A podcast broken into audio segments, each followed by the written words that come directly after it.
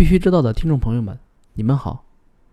六月二十九日，据财经网消息，财经网接到多位 Plus Token 投资者反馈，自六月二十七日晚开始，被称为币圈第一资金盘的 Plus Token 钱包已无法提现。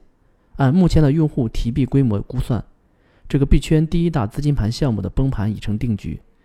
一位自称与警方接近的人士表示，Plus Token 的涉案金额或在两百亿元左右。针对类似的骗局，我们怎么识别和防范？我们来看看深圳公安头条文章：Plus 钱包在线割韭菜。为什么要分享这篇文章？因为这篇文章是资金盘和 P2P 金融领域斗争经验最丰富、业务能力最强的深圳公安的官方文案，也是我们看了网上所有文章后。发现这篇文章非常适合用来科普。下面我们来完整的听一下这篇文章。Plus 钱包，一款宣称保本且月息高达百分之十到百分之三十的产品，操作起来甚至比 P2P 还简单。先将虚拟币存到 APP 账户里，再开启智能狗搬砖模式，然后每天打开钱包，看着资产涨涨涨就可以了，也就是躺着赚钱。估计。塔寨村的东叔看到这里也哭了。人家制毒贩毒，冒多大的风险，全村辛辛苦苦一年才赚多少利润，而 Plus 钱包这里，只要使用复利投资模式加上拉人，一年收益保守估计也能达到百分之七百。如果拉人拉满十级，则是百分之一千四百的收益率，这就是傻子都能暴富的意思。那么。这疯狂收益的背后，究竟是天上的财神坐庄，还是又一个传销盘、资金盘的骗局呢？带着这个疑问，小编就给大家来讲讲 Plus 钱包的事情。首先，在以往多次解读的传销活动时，都会以强调传销的三大特征，分别是：一、交入门费；二、拉人头；三、走成层级三级以上的团队计酬。从这个角度看。Plus 钱包的拉人不遗余力，分成层级高达十级。Plus 钱包作为一个虚拟货币钱包应用，使用的前提自然是要先存钱进去，并且根据层级存入的虚拟货币价值不同，分为大户、大咖、大神、创世四个等级，完全符合传销特征。再看看宣传说明，诸如保本保息、高收益、资本运作、游戏理财、区块链。等传销关键词也多次出现在诸多 Plus 钱包的介绍文字里。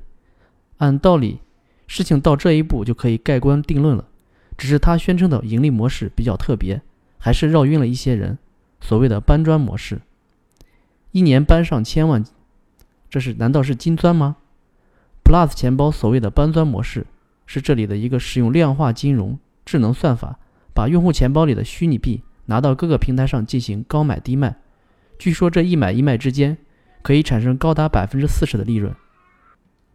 至于搬砖到底是不是一种尚未不为世人所熟知的区块链支付技术，其可行性和技术性其实早已被多位技术人员证伪。现在行内搬砖的年化收益一般也只能在百分之五到百分之六之间。事实上，玩资金盘和玩虚拟币的人，大部分有强烈的一夜暴富的心理。往前推几年，这群人手里都有一些。真金白银，彼时适逢 P2P 资金盘、虚拟币在国内遍地开花，他们也就在那个时候听受蛊惑，接盘了一大批大佬抛售的主流虚拟币，成功进入主流虚拟币这个圈子。注意，这里的主主流虚拟币是指比特币、以太坊，要以山寨币和传销币区分开。只是这些人没想到，刚接手不久，虚拟币市场就迎来大跌，而后。市场更是进入了所谓的漫漫熊市。至于这些主流虚拟币在割韭菜，还是大佬们在割韭菜，这就是一个关于韭菜周期长短的问题了。这回，这些主流虚拟币，他们不像国内传销币和山寨币那样周期极短、光速崩盘，而是在长周期里涨涨跌跌、跌跌涨涨，就好像股市一样。所以，想象一下，在上文提到的那般终日怀揣着暴富幻想的接盘人手里。握着这些传说能暴富的种子，但是每天看他们跌跌又涨涨，涨涨又跌跌，那可真是如坐针毡。而这个时候，Plus 钱包应运而生，只要把手里的虚拟币存到这个 Plus 钱包里，保本保收益，躺着暴富相当舒服。看，这就是水平，一个产品就把韭菜们安排的明明白白。目前来看，这款产品存在的周期算长了，应该超乎当初很多人的想象。终其原因，一是用于投资的虚拟币，提现出来也是虚拟币。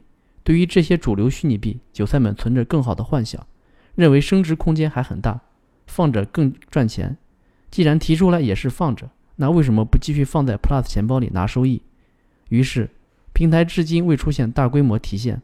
二，Plus 钱包花了大钱做宣传造势，一会儿赞助什么区块链大会，一会儿又说开发新产品，系统新上线，最近又说要上市，疯狂造势的目的只有一个。以时间换空间，同志们，以往很多资金盘都是在上市的前夕跑路的，你们知道吗？这个世界有很多幕后大佬，在这些大佬们的眼里，区块链这项新技术与虚拟币搅在一起，是一个绝好的故事框架，稍微加工一下就可以拿来圈钱。而很多韭菜逻辑混乱，先是被虚假的暴富机会蒙蔽了双眼，而后又因为蒙受了损失，转化为恶人。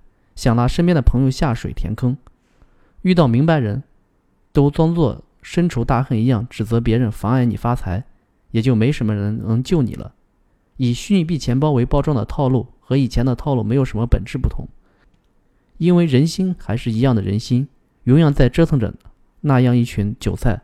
大道理讲了没用，相关技术分析也是白搭，幻想不实际的一夜暴富，这是韭菜的本质，逃不了被割的命运。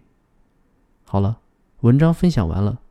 类似的玩法不止 Plus Token，还有很多类似的钱包和骗局。我们要按照常识性的知识来判断和识别，千万不要只看到高额的回报，而不看风险和背后的骗局。因为数字货币属于新事物，非常容易让不法分子利用，给投资者带来损失。必须知道，也会更多的分享一些投资和数字货币领域的常识性知识。只有多学习、多思考。才能少被骗，少被坑。